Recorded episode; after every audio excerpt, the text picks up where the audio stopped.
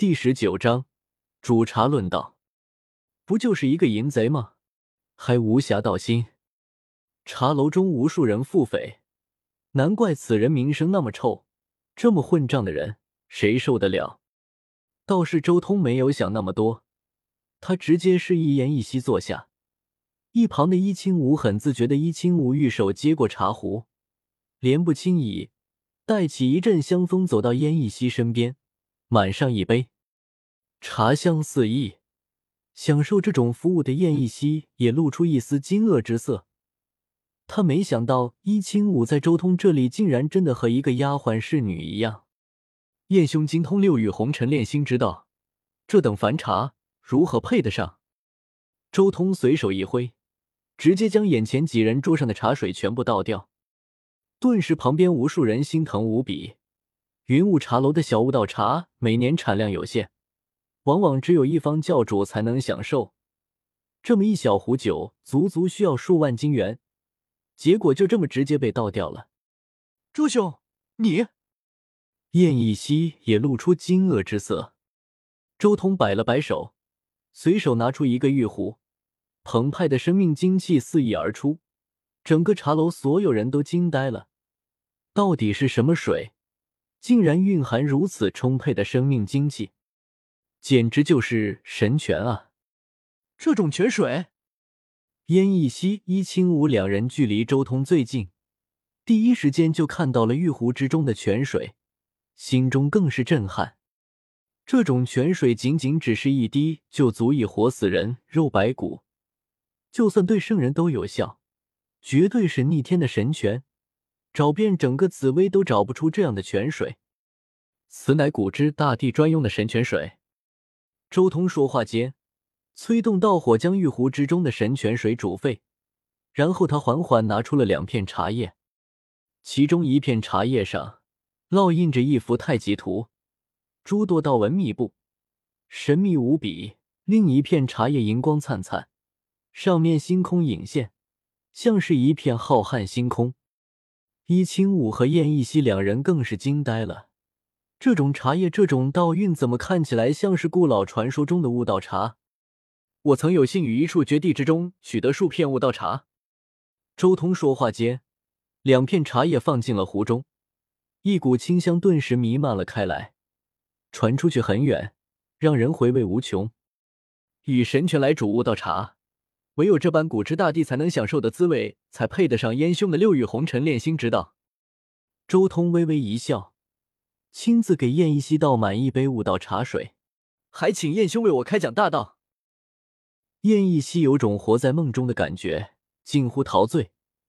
眼前的事情太过梦幻了，神泉配真正的悟道茶，这可是古之大帝才能享受的，今天竟然出现在自己面前。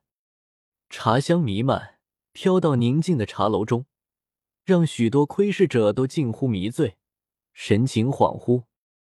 周兄如此行事，实在是令人难以拒绝。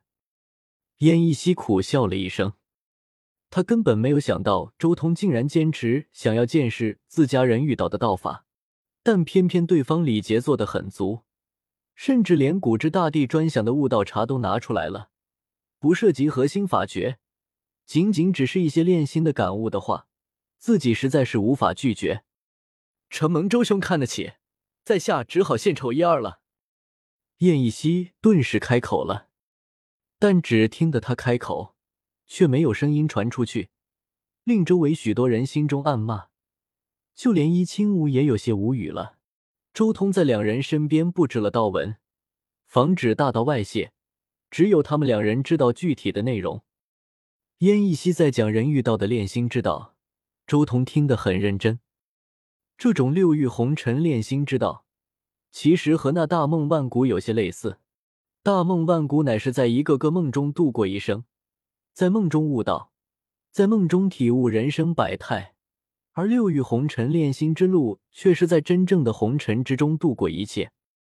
真要将这一条炼心之路完整走完，还真有可能完成一部分大梦万古的心境。六欲红尘炼心，有些类似大梦万古，却又有些不一样，因为这一种炼心之法，侧重的是红尘。但大梦万古却更加全面。一种为正道，一种是剑走偏锋。在聆听燕一溪传授六域红尘炼心之道的同时，周通心中也在不断的思考。他在将这尊红尘炼心之道与自身所知道的一些道法进行对比，其中既有大梦万古这种长生法，也有仙古乱古时期的一些类似的炼心之路。仙古乱古之中，有无数的修炼之法，其中自然也包含了以红尘为主的炼心之路。但这种炼心之路和人遇到的这种炼心之路还是有些区别的。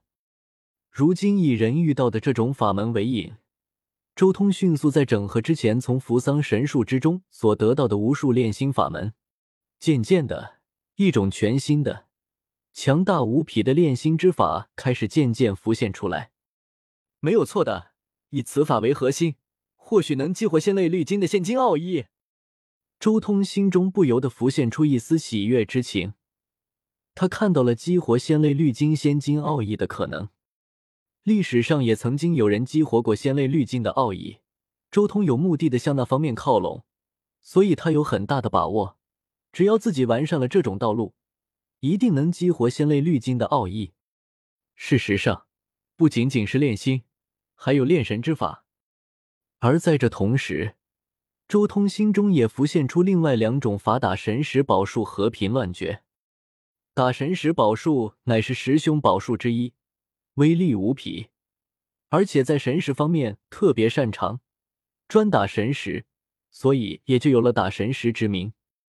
平乱诀虽然不是十凶宝术，但作为仙古三大剑诀，它的威力丝毫不在十凶宝术之下，甚至在攻伐之力上，许多十凶宝术都比不上它。而平乱诀的威力也完全体现在神识方面，乃是最强的神识攻击手段。打神石宝术和平乱绝，如果将此融入那全新的炼神手段之中，周通心中开始向这方面推演。不对，还有一法狠人大帝的斩我明道诀。我的斩我明道诀是残缺的，但如果以打神石宝术和平乱绝填充到残缺的部分呢？周通忽然眼前一亮，如果以打神石宝术和平乱绝对斩我明道诀进行进一步的删改。那么到时候斩我是不是能变成斩他？每次命中之后，都将对手的一部分念头和思考斩掉。我去，这样一来，岂不是能创出一道神术？脑残拳，重者脑残。周通一边聆听着燕一溪的道语法，心里的思绪早就不知道偏到哪里去了。